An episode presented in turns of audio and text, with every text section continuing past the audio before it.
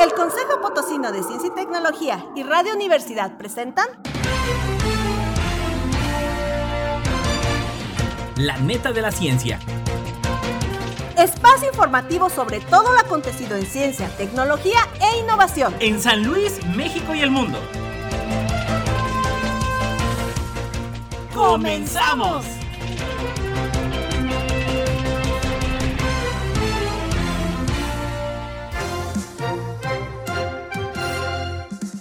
Hola, hola, ¿qué tal? Muy, muy buenos días, juevesito 16 de junio. Claudia, muy buenos días, ¿cómo estás? Hola Edgar, buenos días, buenos días a todo el auditorio de la neta de la ciencia, otro jueves más.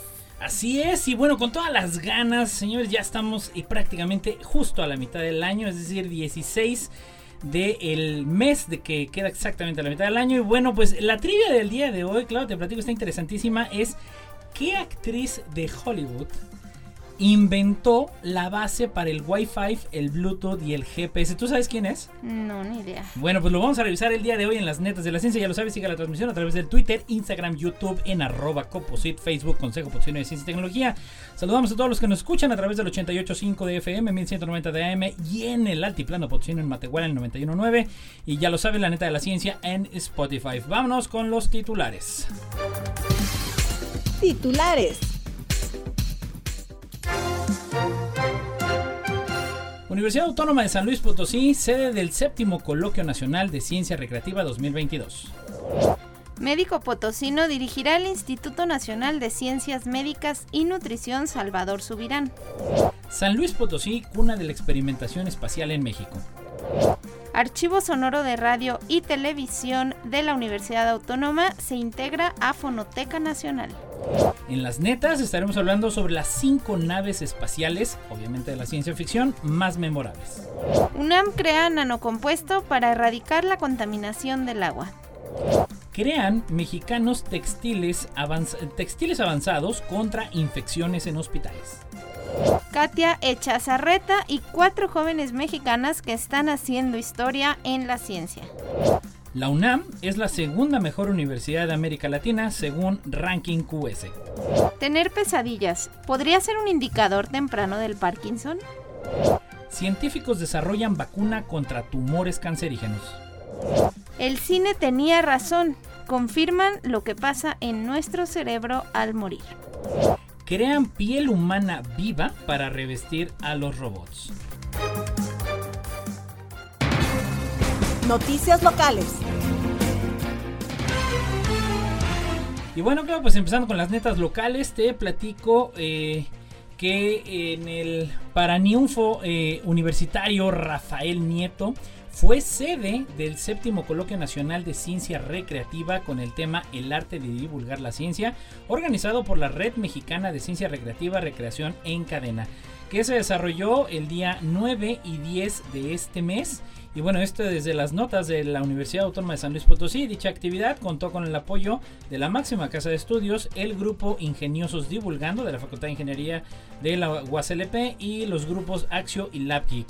La ceremonia de apertura estuvo a cargo del secretario general de esta casa de estudios, el maestro Federico Arturo Garza Herrera, acompañado del director de la Facultad de Ingeniería, el doctor Emilio Jorge González Galván, el presidente de la Red Mexicana de Ciencia Recreativa Recreación en Cadena, el maestro César Augusto Martínez Rocha, la coordinadora del Grupo Axio, ingeniera Ariadne Martínez Guerrero y en representación de LabGIP, la química María Fernanda Ruiz Villegas. En este sentido, bueno, pues también estuvo presente la doctora Rosalba Medina Rivera y en este sentido comentaba el maestro Arturo de la Garza que la creatividad es la inteligencia divirtiéndose y así lo estableció Albert Einstein que dijo en su mensaje inaugural el secretario general, quien dio la bienvenida a los participantes y colectivos de 16 estados del país. Manifestó que para esta universidad resulta relevante este tipo de eventos para continuar impulsando la discusión y el trabajo académico encaminado a la profesionalización de los divulgadores e incentivar la forma de nuevos grupos a través de conferencias magistrales, mesas de trabajo y talleres. Finalmente felicitó a los organizadores del séptimo Coloquio Nacional de Ciencia Recreativa 2022 para, por contribuir en la consolidación de una estrategia nacional de divulgación recreativa de la ciencia. Por su parte, el maestro César Augusto Martínez Rocha aseguró que la actividad se llevó, eh, que llevó la marca de ser el coloquio del retorno mismo que rompió el récord de trabajos recibidos donde la ciencia recreativa tomó eh, distintos escenarios, recordando que no están solos, dando ejemplo que muchas personas aman la ciencia e iniciaron con una jornada diseñada para compartir, crear y recordar historias que llenen de experiencia y nutran nuevas ideas. Enhorabuena en este eh, coloquio nacional de ciencia recreativa. Y te platico en otras netas de la redacción de Pulso de San Luis que el doctor potosino José Cifuentes Osornio, egresado de la Facultad de Medicina de la Universidad Autónoma de San Luis Potosí, fue designado como nuevo director general del Instituto Nacional de Ciencias Médicas y Nutrición Salvador Subirán para el periodo 2022-2027. En un comunicado, la Secretaría de Salud del Gobierno Federal informó que la Junta de Gobierno de dicho instituto, presidida por el secretario de Salud Jorge Alcocer Varela, designó al doctor Cifuentes Osornio como director general del Instituto Salvador Subirán como resultado del proceso interno de consulta que llevó a cabo el Comité de Auscultación. Hasta antes de esta nueva encomienda, Cifuentes Osornio se desempeñaba como director de medicina del mismo instituto desde 2012. Él estudió la carrera de médico cirujano en la Universidad Autónoma, de donde egresó en 1976. Además, cursó la especialidad en medicina interna en el Instituto Salvador Subirán, donde se graduó con la tesis Tuberculosis miliar análisis de 78 casos atendidos en el Instituto Nacional de la Nutrición Salvador Subirán. En 2020, por su parte, coordinó también el Comité de Preparación a la Atención de la Pandemia por SARS-CoV-2. Así que un potosino. Así es, los potosinos poniendo en alto, obviamente, a México en distintas áreas de la ciencia. Y bueno, pues también hablando de poner en alto, eh, desde la columna de ya muy conocido y Premio Nacional de Divulgación, el doctor José Refugio Martínez, mejor conocido como Flash, desde el medio La Orquesta, San Luis Potosí, cuna de la experimentación espacial en México. Y comentan que, bueno, al iniciar la década de los 30, en el siglo XX, se construyó el primer avión mexicano en San Luis Potosí, a iniciativa del general Saturnino Cedillo. Posteriormente se construyó un laboratorio de radiación cósmica en donde lograron observarse por primera vez en México trayectorias de partículas generadas al interaccionar eh, interaccionar la radiación cósmica con la materia terrestre. Esto a mediados de la, de la década de los 50 del siglo XX. Al finalizar la mencionada década se logró lanzar el primer cohete con fines científicos en México. A principios de los 60, San Luis Potosí contó con la primera fábrica de aviones que hubo en el país, la Lockheed Ascarate y acontecimientos que colocan a San Luis Potosí como la cuna de la experimentación espacial. En San Luis, en el primer cuarto del siglo XXI, se comenzaron a realizar experimentos de lanzamientos de globos aerostáticos, eh, perdón, del siglo XIX, y para 1824 era una costumbre en la ciudad que el plato fuerte de las fiestas cívicas fuera el lanzamiento de globos aerostáticos. En 1921, el gobernador del estado, Rafael Nieto, quien impulsara la obtención de la autonomía de la Universidad Potosina, primera en el país, logró que el Congreso del Estado autorizara la construcción del aeródromo potosino, que fuera inaugurado el 2 de julio de 1921, convirtiéndose en parte de la primera ruta comercial de la aviación civil. El 20 de julio de ese mismo año se realizó el primer vuelo comercial en México por los pilotos Felipe Santana y Rafael O'Neill, convirtiéndose así la ruta San Luis Potosí Ciudad de México en un hito en la historia de la aviación civil mexicana. Saturnino Cedillo crea en agosto del 1929 la Escuela Civil de Aviación en el estado de San Luis Potosí, siendo los primeros campos de aviación a nivel nacional. Su entusiasmo por la aviación impulsó a construir, eh, lo impulsó a construir en 1931 el avión Sea Triunfo Potosino, con piezas construidas por primera vez en el país, y en 1932 el Sea Teul, biplano construido por la ya compañía constructora aeronáutica de aquí en el estado, en el estado potosino. En la década de los 50, el doctor Gustavo del Castillo y Gama construyó integralmente una cámara de Wilson y su sistema de control electrónico para observar radiación cósmica, la cual sería la primera construida totalmente en México y que originó trabajos de investigación de primer nivel.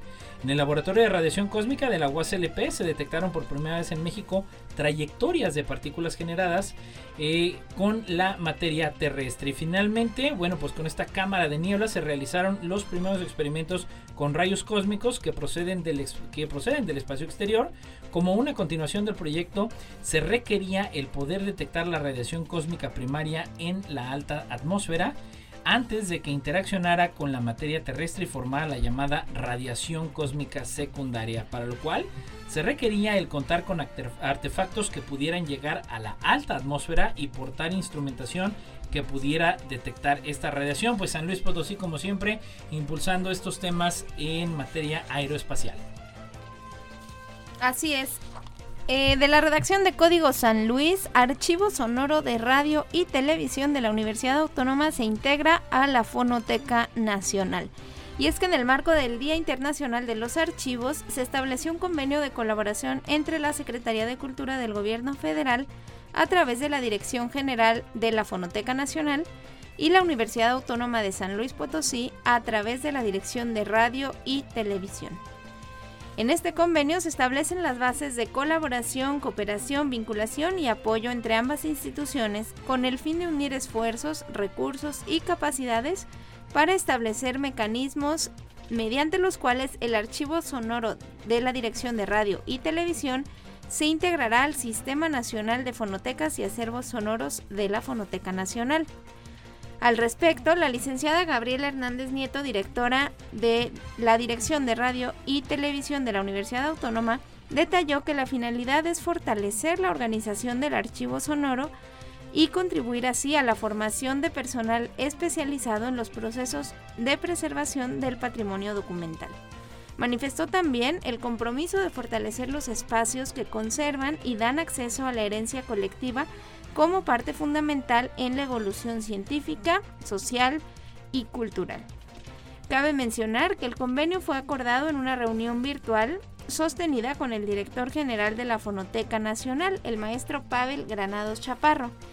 En el evento se subrayó la importancia de la colaboración entre instituciones para la preservación del patrimonio sonoro y el acceso a la memoria.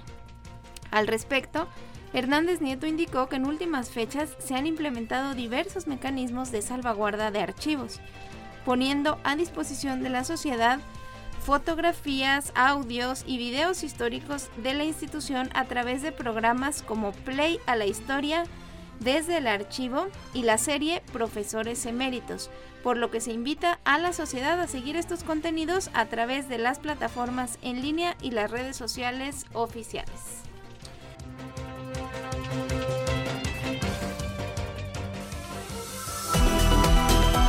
Las 5 netas. Muy interesante y bueno, pues vámonos con las 5 netas. El día de hoy, pues bueno, traemos un poquito de ciencia ficción. Y le comento que, bueno, pues de seguro muchos de ustedes eh, y pues también aquí nosotros en la neta de la ciencia hemos visto muchas de estas películas que luego, pues obviamente lo que decía Arthur C. Clarke y Isaac Asimov, pues, grandes pensadores de la ciencia ficción que luego pues empiezan a convertir en realidad.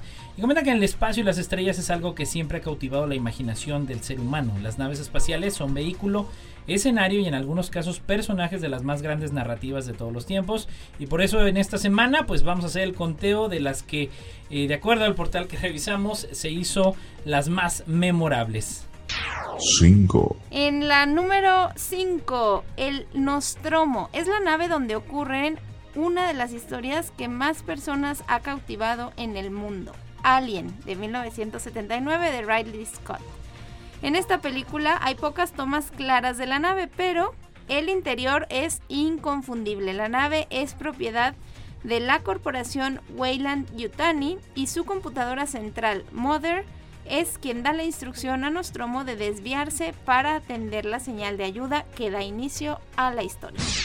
4. En la número 4, en 1985, Karl Masek unió tres animaciones japonesas para cumplir con la reglamentación de la sindicalización televisiva de Estados Unidos. El resultado fue Robotech. La primera parte de dicha caricatura se centra en la SDF-1, que lleva en su interior a una joven e inexperta tripulación, así como los habitantes de la isla Macross, sobrenombre de la nave, luchando contra la armada Centraedi. El CFD-1 parece ser indestructible, llevando a sus tripulantes y a la audiencia por un viaje inigualable. 3. En la número 3, sin duda, una de las naves favoritas de todos los tiempos, el Halcón Milenario. Para más de una generación es un referente de nave espacial, tripulada por Han Solo y por Chewbacca, con un temperamental hiperimpulsor, es la nave más rápida de la galaxia. La vimos por primera vez en 1977 en el episodio 4 de la Guerra de las Galaxias y por última vez en su sutil cameo en el episodio 3. 2. En la número 2, la Discovery 1, copilotada por HAL 9000, es el escenario de 2001 Odisea del Espacio, película de 1968 de Stanley Kubrick, una gran obra maestra y una de las naves eh, de la ciencia ficción más pensadas en una justificación científica. La película tuvo un notable impacto en la historia del cine. 1. Y en la número 1, creen que no tiene nombre, pero es una nave a la cual las anteriores le deben mucho, nada más y nada menos que la de Viaje a la Luna de 1902, escrita y dirigida por George Méliès. En su momento, una de las películas más innovadoras en cuanto a técnica y narrativa. La cinematografía universal ha reconocido esta como una de las más importantes de todos los tiempos. Su trascendencia es equiparable a la llegada del tren a la estación de los hermanos Lumière en 1895 y asalto y robo al tren del dinero de 1903. Vámonos con las nacionales. No importa en qué parte del mundo estés, recuerda sintonizarnos en la web radio y televisión.uaslp.mx. Noticias nacionales.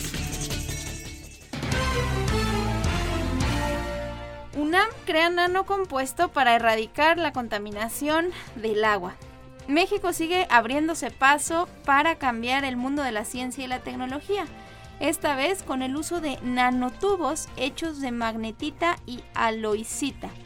La Universidad Nacional Autónoma de México busca atraer con un campo magnético petróleos y otros aceites de playas, mares, lagunas y grandes cuerpos de agua para ser recolectados y reciclados en favor del medio ambiente.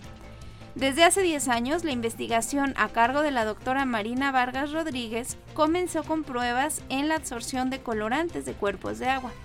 Al percatarse que el compuesto se separaba del agua, colocaron peróxido para atraer con un imán el contaminante. El desarrollo fue un éxito, por lo que la siguiente prueba fue experimentar con aceites y petróleos. Por ello, se comenzó con las primeras pruebas para realizar la síntesis de los nanocompósitos se determinó las propiedades de, los, de las nanopartículas del petróleo como la porosidad, la difracción de los rayos X, la microscopía de barrido y de transmisión, así como la absorción del nitrógeno. Ya en la última fase, la simulación de los procesos en muestra del petróleo, Maya, Olmeca y del Istmo. La prueba con el petróleo se hizo una vez y resultó lo que ya se ha dicho, se adicionan las manchas de petróleo en un cuerpo de agua y se adicionan nanopartículas. Así, la mancha se traslada a la dirección del campo magnético.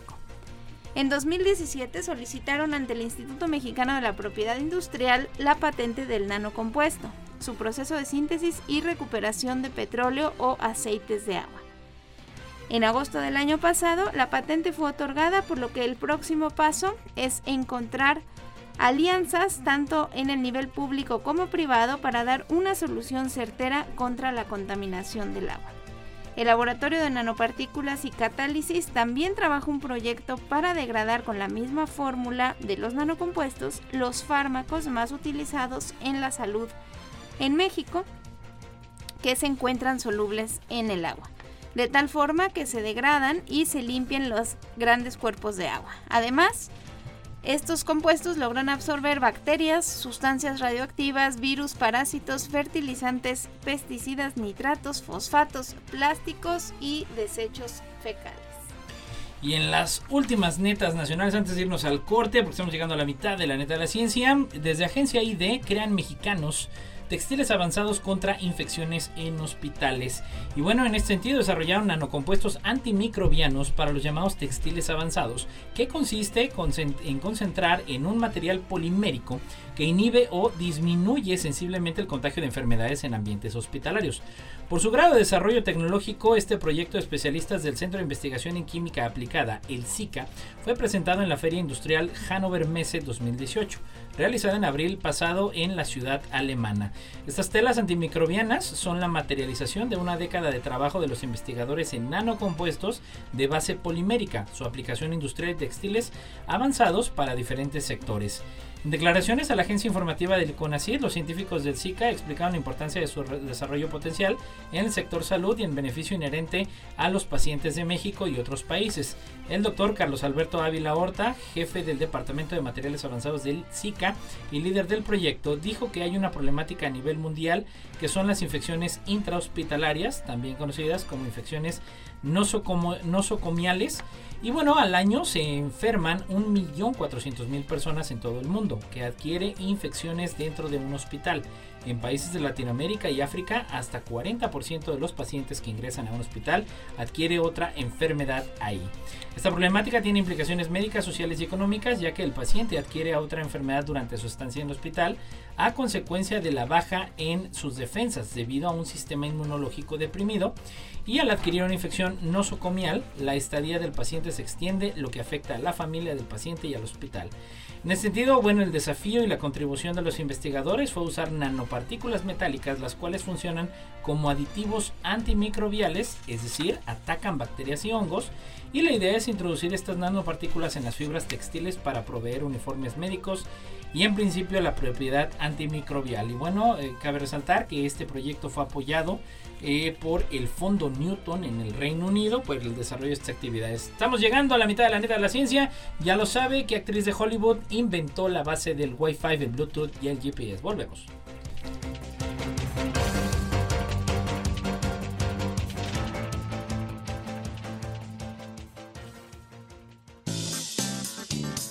El Club de los Curiosos presenta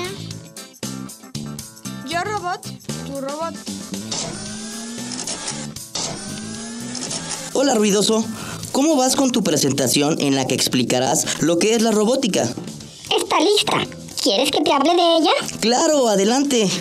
Pues bien, el origen de la palabra robot se atribuye a Karel Capek, autor checo, quien en 1920 la usó en una obra de teatro en la que hablaba sobre una fábrica de robots. ¿Y qué significa la palabra robot? Está en checo y significa trabajo forzado.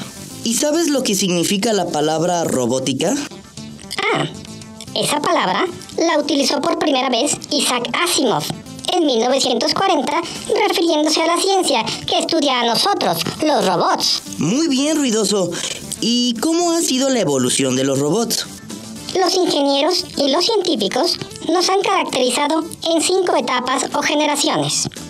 La primera generación consiste solamente de brazos mecánicos que hacen tareas repetitivas y requieren de supervisión constante. Ah, como los que se utilizan para ensamblar autos, siempre haciendo lo mismo, pero con mucha precisión. Así es, Tecnito. La segunda generación fue popular a partir de los 80 del siglo pasado. Los robots podían trabajar en equipo y fueron diseñados con sensores para obtener información del entorno. ¿Qué tipo de sensores? Sensores para saber, por ejemplo, qué tan cerca están los objetos. Muy bien, cuéntame de las otras generaciones. La tercera está representada por los robots autónomos, que no requieren de supervisión. Qué interesante. Ese tipo de robots están ayudando, por ejemplo, en hospitales con adultos mayores o trasladando residuos peligrosos, ¿verdad? Así es, Tecnito. Finalmente, en la cuarta generación, los robots pueden tomar decisiones gracias a su inteligencia artificial. Claro, a esa generación perteneces tú, ruidoso. Correcto, Tecnito. Se espera que en un futuro cada hogar pueda tener robots ayudando en las actividades cotidianas. Ruidoso, esto será todo un éxito. Recuerdo que ya presentaste esta conferencia en el Congreso Nacional de Robótica.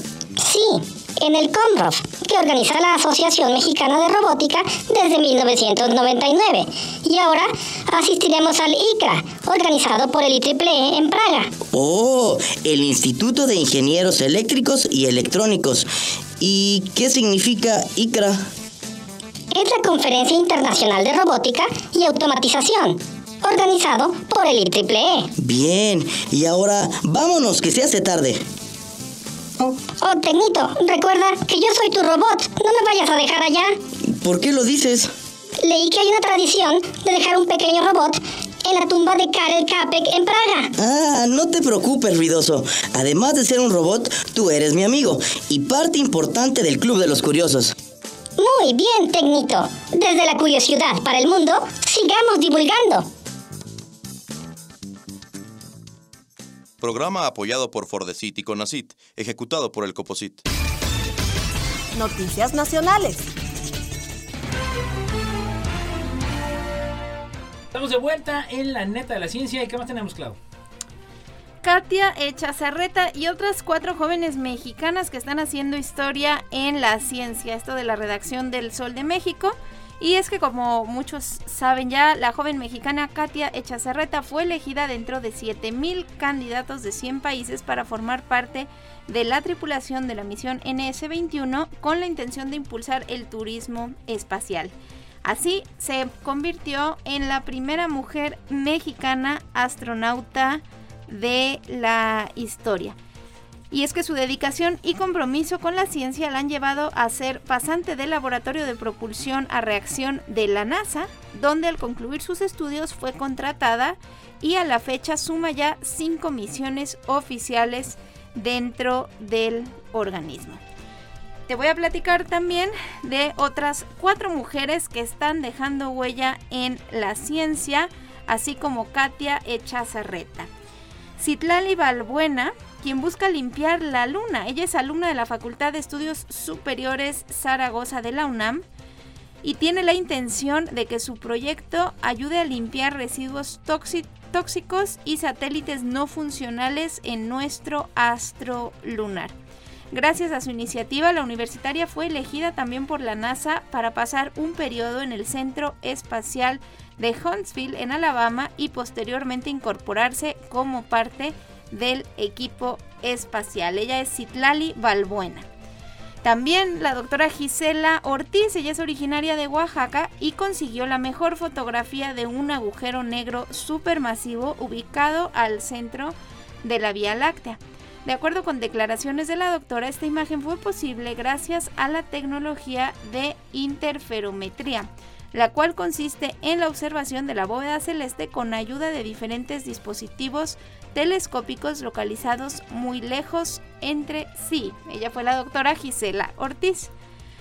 Y finalmente, originarias de Hermosillo, Sonora, las alumnas Anielín Germán Reyes y Ana María Romero Orozco del Colegio de Bachilleres y Centro de Educación Bilingüe de Hermosillo, respectivamente, representarán a México en la Olimpiada Iberoamericana de Biología que se llevará a cabo en Perú. En este encuentro deberán participar en exámenes para demostrar sus conocimientos en anatomía, bioquímica, etología, ecología microbiana, micología, zoología y botánica. Así que felicidades para estas cinco mujeres que ponen en alto el nombre de nuestro país. Absolutamente. Y bueno, pues en las últimas nacionales, ¿no? Te platico, eh, de acuerdo a la revista Proceso, Rodrigo Vera, la UNAM es la segunda mejor universidad de América Latina de acuerdo al ranking QS. Y en ese sentido está eh, este ranking dado a conocer en días pasados la catalogan como la segunda mejor institución de educación superior en toda América Latina. De acuerdo con el ranking, a la UNAM solo la supera la Universidad de Buenos Aires, Argentina, por lo que esta ocupa el primer lugar en la región mencionada.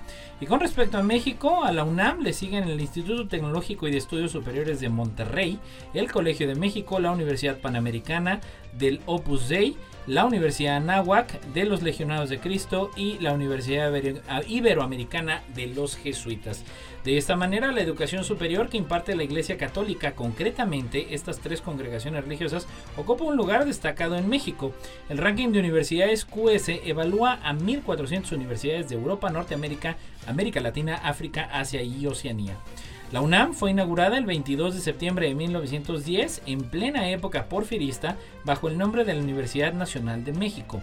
La UNAM, cuya sede es la llamada Ciudad Universitaria en la Ciudad de México, cuenta con diferentes campus en el área metropolitana. Tiene en total 15 facultades, 5 unidades multidisciplinarias y 8 escuelas nacionales. Actualmente cuenta con 123 licenciaturas y tiene presencia a nivel nacional e internacional. Enhorabuena por la UNAM. Noticias internacionales. Bueno, y en las internacionales, tener pesadillas podría ser un indicador temprano del Parkinson. Los adultos mayores que comienzan a experimentar malos sueños o pesadillas podrían estar mostrando los primeros signos de la enfermedad de Parkinson, según un estudio realizado por investigadores de la Universidad de Birmingham en el Reino Unido.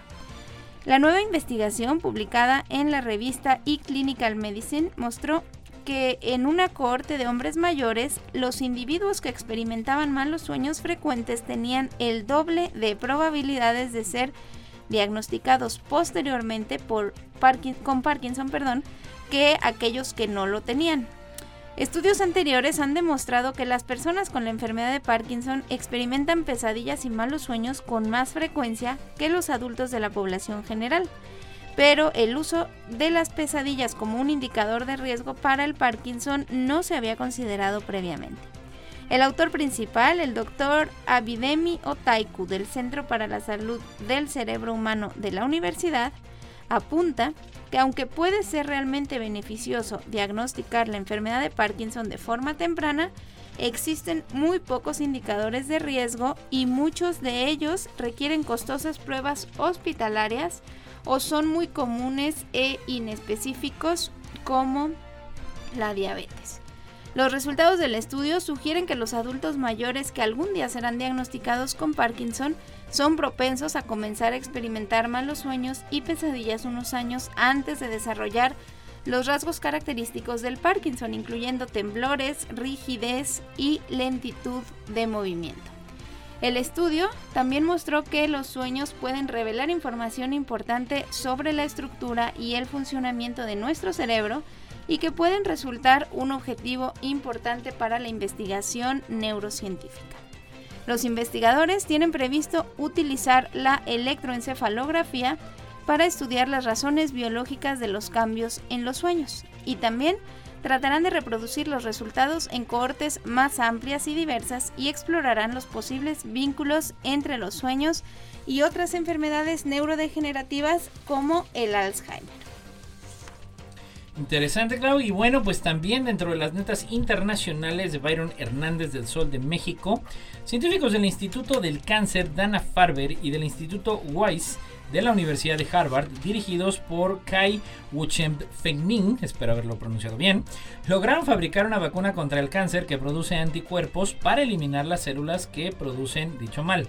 Y en ese sentido, bueno, los científicos han utilizado una característica de las células y es que cuando advierten daño en el ADN, producen proteínas que mandan una señal negativa a las células T y a otras que se encargan de depurar el organismo, por lo que atacan las células que han sido afectadas.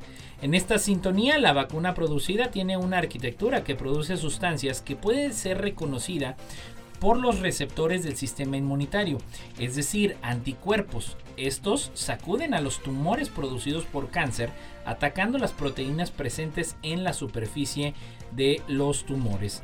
Los anticuerpos inducidos por la vacuna aumentan la densidad de las proteínas en la superficie de las células tumorales, mejoran la presentación de antígenos tumorales por parte de las células dendríticas de las células y aumentan la función citotóxica de las células NK. En particular, esta vacuna mantiene la eficacia contra los tumores deficientes eh, de clase 1 resistentes a las células eh, citotóxicas a través de la acción coordinada de las células NK y las células eh, CD4, señalan los científicos para la revista Nature. Esta vacuna presenta excelentes resultados si se administra después de una operación de extirpación de tumores en animales. Las pruebas arrojaron que la metatasis se redujo de manera considerable. Además, cuatro meses después los animales fueron examinados y ninguno de ellos desarrolló la enfermedad. De acuerdo con Dave Money, este enfoque tiene un gran potencial para tratar a pacientes que padecen varios tipos de cáncer y realmente demuestra el poder de combinar conocimientos de inmunología fundamental con nuevas tecnologías desarrolladas en WISE, señala el profesor en bioingeniería. Y te platico, Edgar, tú te has preguntado qué pasa en nuestro cerebro al morir. Ni idea, yo es la pregunta del millón porque bueno, vamos a, ver qué nos dice la ciencia. Bueno, de acuerdo con este experimento realizado en la Universidad de Tartu, en Estonia, el cine tenía eh, pues razón. Y es que como pasa en películas o series de televisión, donde se tiene la idea de que hay una especie de recuento de toda nuestra vida y los momentos más importantes de ella, pues esto lo observaron, lo estudiaron de forma accidental en una actividad eh, pues muy interesante en el cerebro de un hombre a punto de morir, repito esto, en la Universidad de Tartu en Estonia. Curiosamente, el grupo de científicos no estaba buscando refutar o suscribir el mito de que cuando morimos vemos nuestra vida pasar delante de nuestros ojos, como dicen, lo que ellos estaban investigando era un hombre de 87 años con epilepsia que acudió al servicio de urgencias tras sufrir una caída. El sujeto presentó un hematoma por lo que realizaron una craneotomía descompresiva en el lado izquierdo del cerebro. Después de la operación, el paciente se mantuvo estable durante dos días durante su estancia en la unidad de cuidados intensivos antes de empeorar con una parálisis parcial en el lado derecho del cuerpo y espasmos intermitentes en las extremidades inferiores. De acuerdo con el informe, se completó una tomografía computarizada y luego de la consulta neurológica se realizó un electroencefalograma que mostró estado epiléptico no convulsivo en el hemisferio izquierdo. Después hubo unas 12 convulsiones. Luego la actividad electrográfica en ambos hemisferios del cerebro demostró un patrón de supresión de ráfagas que fue seguido por el desarrollo de taquicardia ventricular con respiraciones apnéusticas y paro cardiorrespiratorio. Posteriormente se dio el fallecimiento del paciente. Pues interesante, hay que ver cómo va avanzando en esos temas porque luego pues sí, a veces es por accidente, pero ya hasta que no le dan un estudio formal pues ya empezamos a, dilucidar. Y bueno, pues en otros temas, desde López Dóriga Digital, crean piel humana viva para revestir a los robots. Y esto sí está bien locochón porque yo ya he escuchado temas de que hasta hay chinos japoneses que quieren matrimoniarse con robots. Y bueno, el artículo publicado en la revista Matter da cuenta de un nuevo material similar a la piel humana que ha desarrollado un equipo de investigadores de la Universidad de Tokio en Japón. Además, el material con el que han revestido el dedo de un robot es repelente al agua y tiene la capacidad de autocuración. Tener un aspecto real es una de las principales prioridades de los robots humanoides pensados para interactuar con los humanos en sectores como la sanidad y los servicios. Hasta ahora lo más parecido a la piel humana que se ha fabricado es la piel de silicona con la que se intenta dar una apariencia humana a los robots, pero el material se queda corto cuando se, se, quieren copiar texturas delicadas como las arrugas o funciones específicas de la piel. Para elaborar la piel, el equipo sumergió primero el dedo robótico en un cilindro relleno de una solución de colágeno y fibroblastos dérmicos humanos, los dos componentes principales que forman los tejidos conectivos de la piel. La contracción de esta mezcla de colágeno y fibroblastos se encogió y se ajustó al dedo y como si fuera una, eh, una impresión, esta capa proporcionó una base uniforme que facilitó que se adhiriera la siguiente capa de células, los queratinocitos epidérmicos humanos. Estas células constituyen el 90% de la capa más externa de la piel, lo que confiere a un robot una textura similar, similar a la piel real. Además, la piel creada tenía la suficiente resistencia y elasticidad para soportar los movimientos dinámicos del dedo robótico al curarse y estirarse, y la capa más externa era lo suficientemente gruesa como para poder levantarla con unas pinzas y repeler el agua. Al herirse, la piel podía incluso autocurarse como la de los humanos, con la ayuda de un vendaje, vendaje de colágeno que se transformaba gradualmente en la piel y soportaba repetidos movimientos de las articulaciones. De momento, esta piel es mucho más débil que la natural y no puede sobrevivir mucho tiempo sin un suministro constante de nutrientes y eliminación de residuos. Pero Takeuchi y su equipo ya han anunciado que resolverán estos problemas e incorporarán estructuras más sofisticadas en ellas, en ella como neuronas sensoriales, folículos pilosos, uñas y glándulas eh, sudoríparas. Eh, comenta Takeuchi, creo que la piel viva es la solución definitiva para dar a los robots el aspecto y el tacto de los seres vivos, ya que exactamente el mismo material que recubre los cuerpos de los animales, comenta el investigador. ¿Qué opinas, Claudia, de esto?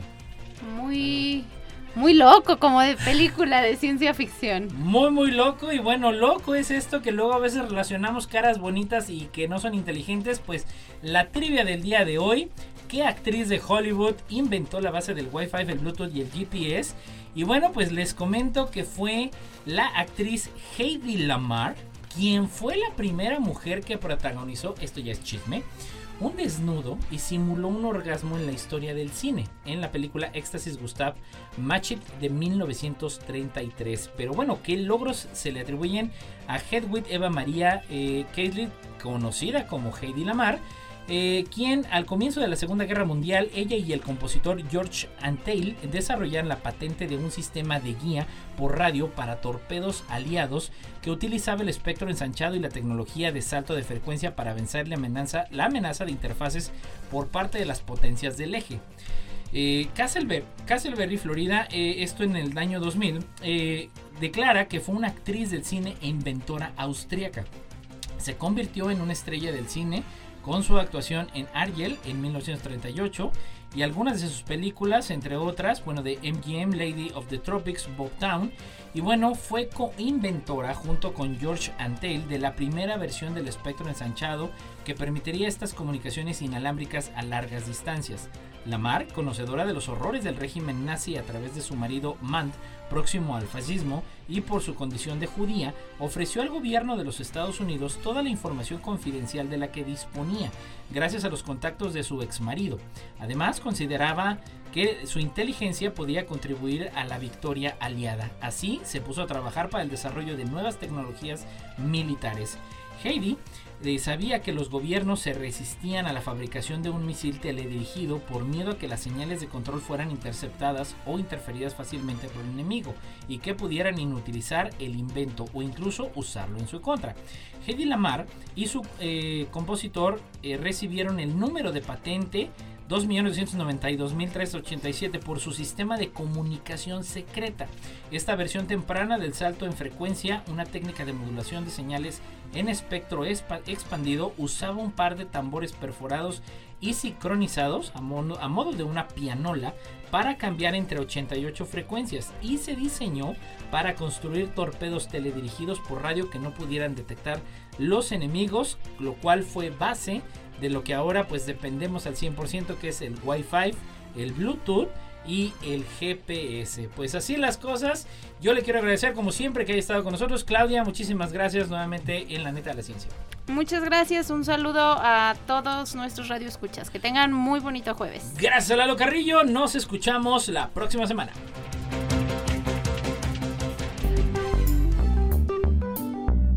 El Club de los Curiosos presenta no te enredes con las redes. Hola Terra, bienvenida al club. Hoy llegaste temprano. ¿Cómo te ha ido con internet? Bien, doctor C. Es un mundo de información. He seguido sus consejos de seguridad y no he tenido problemas. Te felicito, Terra. ¿Y qué aprendiste sobre las redes sociales?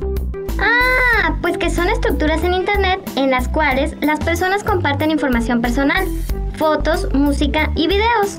Facebook es la red social más popular pero, ¿sabías que esa no fue la primera? No, no lo sabía. Entonces, ¿cómo iniciaron?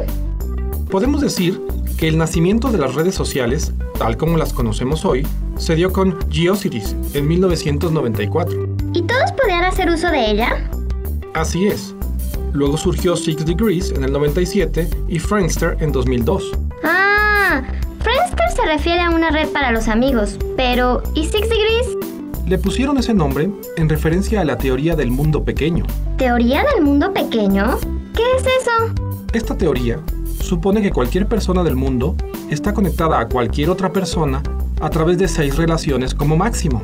O sea, que si quiero conectar, por ejemplo, con un famoso científico, quizá él tenga un amigo que pudiera ser amigo de un amigo mío. Bueno, ahí serían solo cuatro grados, porque hay cuatro saltos para llegar a la persona buscada. Ah, interesante teoría. Definitivamente vivimos en un mundo pequeño.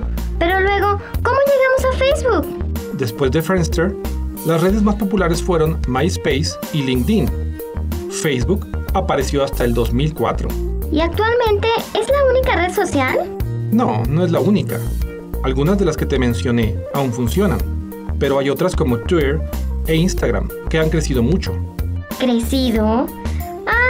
Se refiere al número de personas que las utilizan. Sí, por ejemplo Twitter, en donde publicas mensajes cortos o tweets, casi llega a los 300 millones de usuarios.